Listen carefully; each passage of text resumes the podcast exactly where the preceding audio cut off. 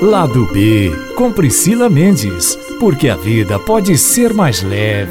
Olá, seja muito bem-vindo, muito bem-vinda você que está chegando aqui no Lado B. Eu sou Priscila Mendes e esse é o podcast que traz para você assuntos como saúde, bem-estar, espiritualidade, autoconhecimento, histórias inspiradoras, tudo aquilo que pode trazer mais positividade para sua vida. E por falar em histórias inspiradoras, Hoje eu tô chegando com uma história, gente, que assim, é de colocar o coração lá na garganta, sabe? De tanta emoção.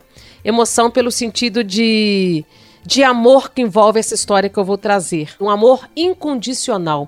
E nós estamos aí já batendo na porta aí do Dia das Mães, e o lado B não poderia deixar de abordar esse assunto com uma história que é capaz de trazer uma mensagem muito clara de esperança, de amor, de perseverança que é isso que envolve a vida da Thaís Marina Soares, a enfermeira Thaís Marina Soares, e da mãe dela, a dona Teresa Aparecida Soares.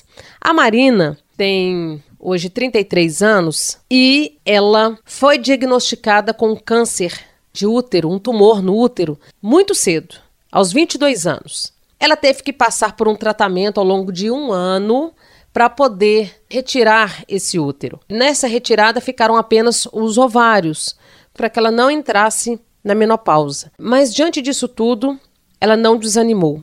E aí, para muitas mulheres, pode vir aquele pensamento: nossa, como é que eu vou ser mãe? Pode trazer muitas vezes uma frustração de não conseguir realizar esse desejo.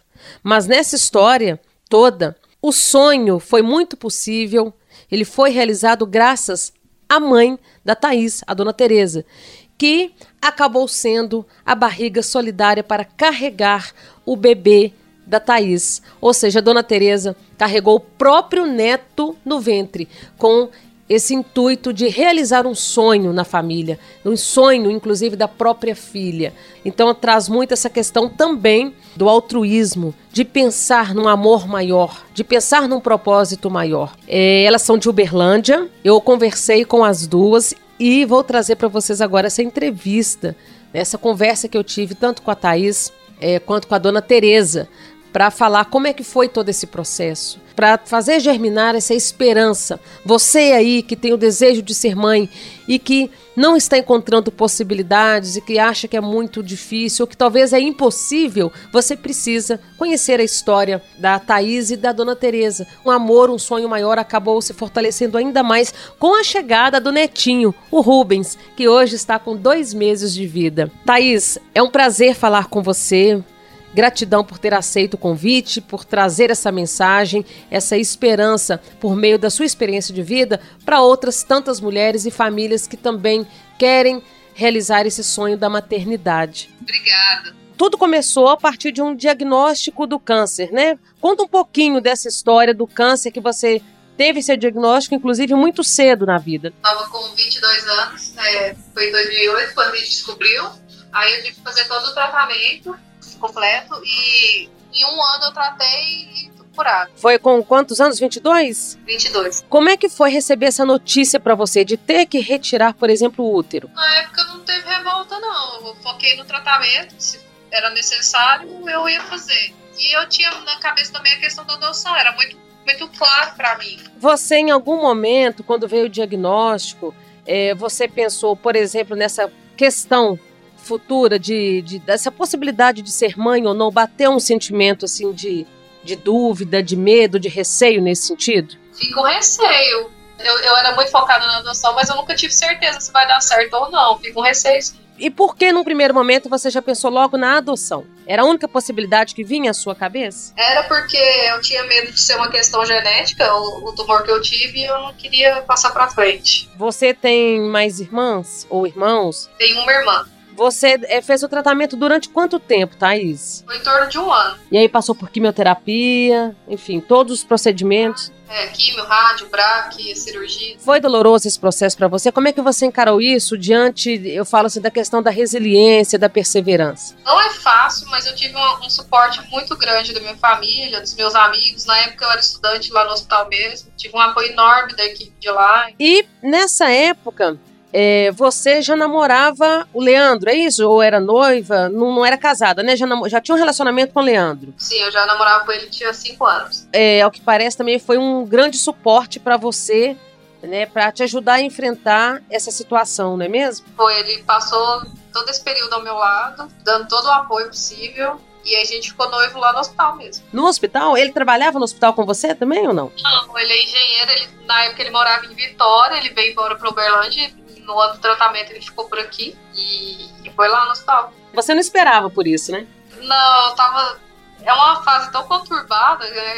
não tava esperando, não. E aí, quando é que surgiu a busca por outras alternativas que não a adoção, para que você tivesse ainda é, dentro de você ainda mais reforçado esse sonho de ser mãe? Em torno de uns três anos que eu, a gente começou a conversar sobre mais sobre o assunto e a pesquisar e atrás disso. É, a gente fez uma tentativa que não deu certo, esperou um pouquinho, fez uma segunda tentativa que, que correu bem, e aí a gente falou para minha mãe que tinha os embriões lá, congelados, e perguntou se ela poderia ser a barriga de substituição. Você pensava numa adoção, mas é, você começou a pesquisar mais sobre o assunto, sobre a fertilização. Como é que veio esse assunto assim na sua cabeça? Assim? Uma amiga minha incentivava muito essa questão. É, a adoção a gente fica um pouco perdido, né? A gente não consegue ter uma clareza na questão de qual posição de fila e tudo, até porque não é possível mensurar a fila porque muda de acordo com o perfil. Mas é, vendo que estava demorando muito, essa amiga minha começou a incentivar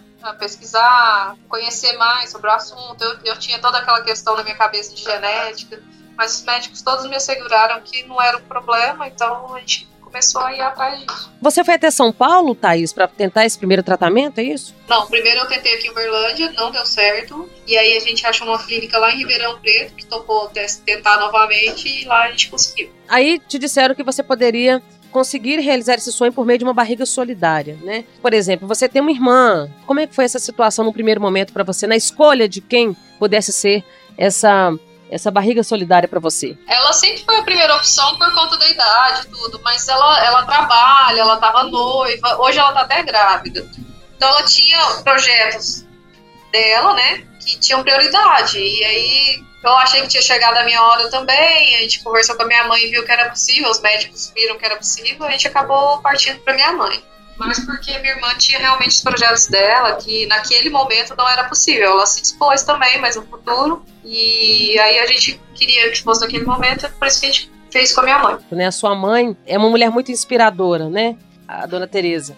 E que, por ser uma mulher muito forte, que sempre encarou os desafios da vida com muita clareza, com muito senso aí de, de racionalidade, maturidade, isso te inspirou ainda mais para que pudesse ser ela essa escolha, né? Sim, fiz com muita tranquilidade que ela seria a, melhor pessoa, uma pessoa de muita fé, ela, ela é uma pessoa corajosa, muito forte, então não teria como ser melhor. Ou seja, não hesitou também para que a dona Teresa aceitasse esse convite. Ela, ela em momento algum, ela, ela não pensou nem duas vezes. Ela tocou na hora.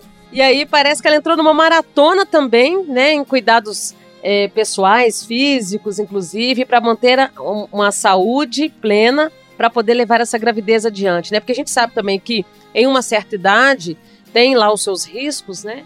É, não é impossível, mas hoje também a gente percebe cada vez mais as mulheres realizando o sonho da maternidade é, já mais tardiamente, é, mas isso prova de que a idade ela não é um bloqueio, não é um empecilho total para se realizar o sonho da maternidade. Não, quando é feito tudo com muito cuidado, é, com acompanhamento bem de perto, com disciplina, as coisas podem dar certo sem, sem intercorrências, como foi o nosso caso. A idade por si só já é um fator de risco. Se a gente conseguir eliminar os outros, né, é, é melhor. E ela foi muito disciplinada, a gente teve um acompanhamento muito de perto com bons profissionais, por isso correu tudo bem. E, e assim eu vi com outros casos, eu conheço outros dois casos muito parecidos com nosso, que correu tudo bem também, tanto com os bebês, com as avós, com as mães, tá tudo ok. Porque foi feito com muita responsabilidade. Como é que foi a gravidez da sua mãe ao longo dos nove meses, né? Vocês também acompanhando de perto cada passo, cada desenvolvimento, a descoberta, por exemplo, é, do sexo, do bebê? Como é que foi tudo isso para vocês? A gente tem um relacionamento muito próximo. É, o meu trabalho é próximo da casa dela, então eu sempre venho aqui para, às vezes, para almoçar, tomar café da manhã, a gente tá sempre junto. E com a fertilização a gente tem os dias certos de testar para ver se a gravidez deu certo ou não. No dia de fazer o examezinho, eu, eu trouxe para ela o exame de farmácia para ela fazer, a gente estava junto. A, a gente em todas as consultas, todos os exames juntas. A família do meu marido, a gente inicialmente não contou para eles para não gerar uma expectativa, porque a primeira tentativa de engravidar não deu certo. Na segunda, a gente esperou um tempinho, dá uns três meses que é. Os médicos pedem pra gente guardar um sigilo, pra ter mais segurança e tal. E aí a gente organizou um. Coincidiu de ser o aniversário de, de 40 anos do casamento do meu sogro e da minha sogra. A gente fe, pediu para eles virem pra Uberlândia pra gente fazer uma festa de 40 anos. E lá a gente revelou da gravidez e já aproveitou e fez a relação do sexo tudo junto. Foi muito legal, foi muito emocionante. Foi, foi bem, bem legal. Vocês tinham em mente assim alguma preferência no início, não por ser menina ou menino, ou era realmente é, aquilo que viesse para vocês assim, era já era é, a realização do sonho por completo? No primeiro momento eu falava em, em, que eu queria uma menina, é, até porque eu queria colocar o nome da minha mãe, mas dia assim bateu uma coisa, gente, não, eu, eu que vi ela, e eu fiquei muito feliz quando eu vi que era menino, eu tinha uma intuição que seria menino, e eu fiquei extremamente feliz quando eu vi. E aí a escolha do nome, como é que foi para vocês a escolha do nome? É Rubens, né, o bebê? O Rubens, a gente tinha combinado que se fosse menina ia ter o nome da minha mãe, e se fosse menino ia ter o nome do meu sogro, é o nome do avô dele. Hoje o Rubens está com quantos meses? Ele vai fazer dois meses sábado agora. Como é que é olhar para o seu filho hoje, ter esse presente, esse sonho materializado aí nos seus braços? Eu me sinto muito grata e muito abençoada que correu tudo bem, deu tudo certo, com tranquilidade, que agora tá, tá aqui crescendo, saudável. Tô muito feliz. A gente vê muitas mulheres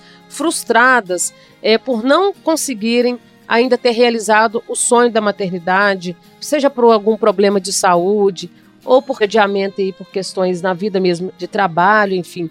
Qual que é o recado que você dá para essas pessoas, as mulheres que já tentaram milhares de vezes e ainda não conseguiram realizar esse sonho, é, principalmente agora, chega o Dia das Mães e eu acho que volta cada vez mais forte esse desejo, né, nessas mulheres que estão tentando. É, eu sempre digo que não poder engravidar não, é, não significa que você não possa ser mãe, né? É, existem várias possibilidades, inúmeras possibilidades. É, a gente tem que correr atrás, pesquisar, se inteirar do assunto e ter muita fé. Tem que ter paciência, porque é demorado, as coisas não acontecem de um dia para o outro, tem as frustrações, as tentativas que não dão certo, e persistência, que uma hora consegue, uma hora dá certo, eu sou a prova viva que, que é possível. A ansiedade acaba sendo uma vilã nessa história toda? Com certeza. É, eu, sou uma, eu, inclusive, sou uma pessoa ansiosa, tive vontade de desistir, mas eu tenho uma rede de apoio gigante comigo. Por isso que tem, deu certo dessa forma. Tem que se apegar com, com as pessoas que a gente ama, se apoiar nelas e seguir. Ou seja, você falou uma coisa que é muito importante, acho que para qualquer circunstância na vida, né, Thaís? Não só nessa questão da decisão da maternidade, mas para tudo. É a rede de apoio, né? Fortalecer os laços, seja com os amigos, com os familiares, com quem a gente tem mais próximo, né? Porque isso tudo nos fortalece, nos faz superar, encarar os obstáculos com foco naquilo que a gente quer atingir, né? Com certeza, faz toda a diferença. Oi, dona Tereza, tudo bem? Primeiramente, é, os parabéns, né, por esta essa decisão tão nobre. E acho que é, uma, é um dom de Deus, né? A maternidade, é uma dádiva, é um dom divino. É, como é que você se sentiu carregando no próprio ventre aí um filho e também ao mesmo tempo neto? Ai, muito feliz, né? Porque deu tudo certo. Eu fiquei muito feliz de ter dado certo, porque eu já estava muito feliz com o neném dela. E eu virei vó, né?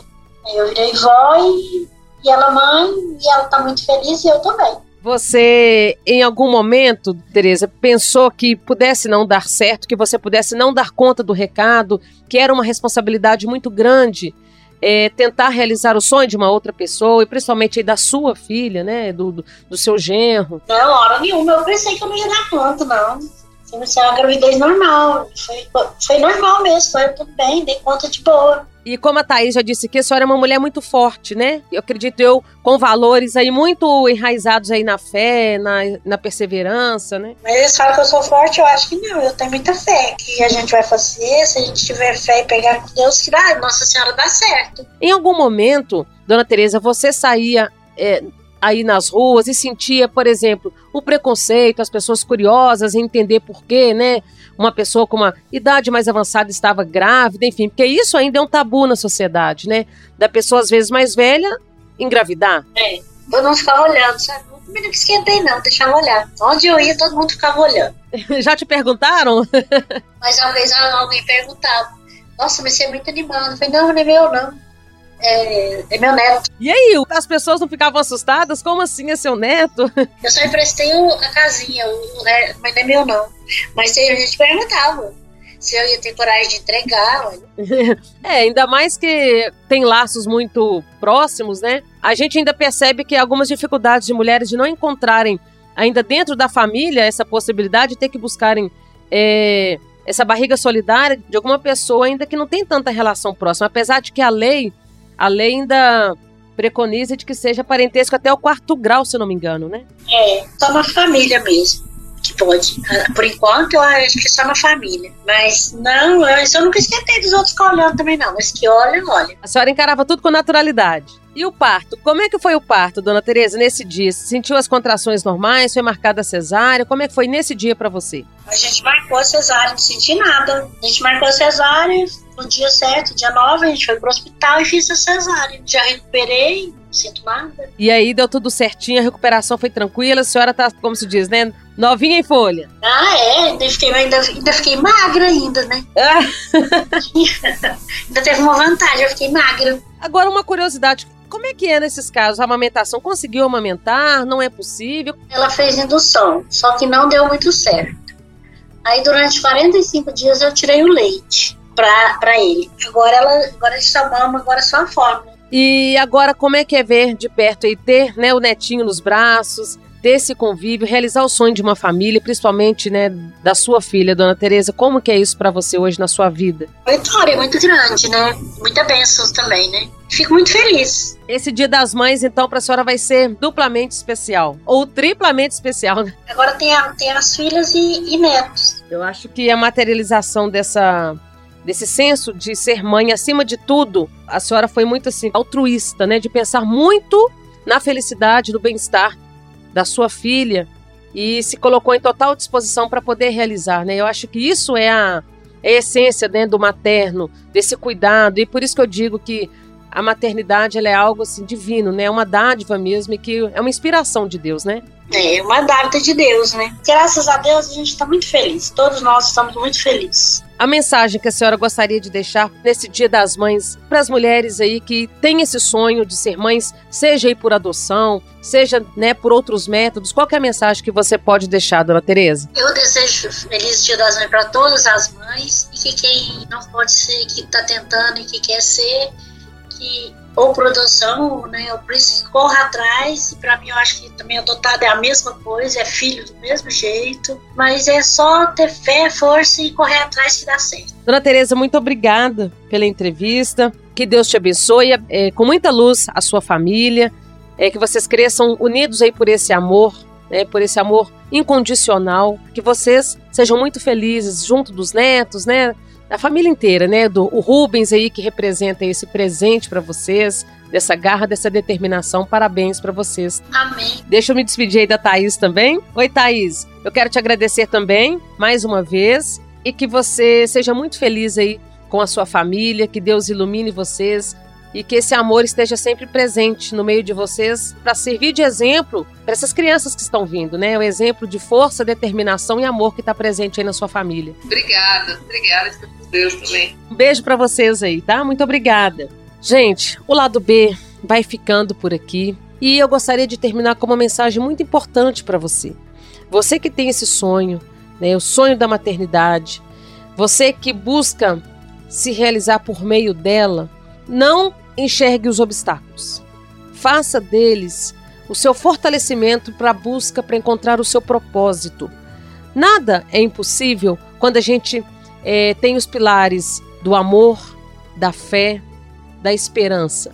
Ser mãe é uma dádiva, mas há várias maneiras para que você possa se realizar por meio dessa dádiva.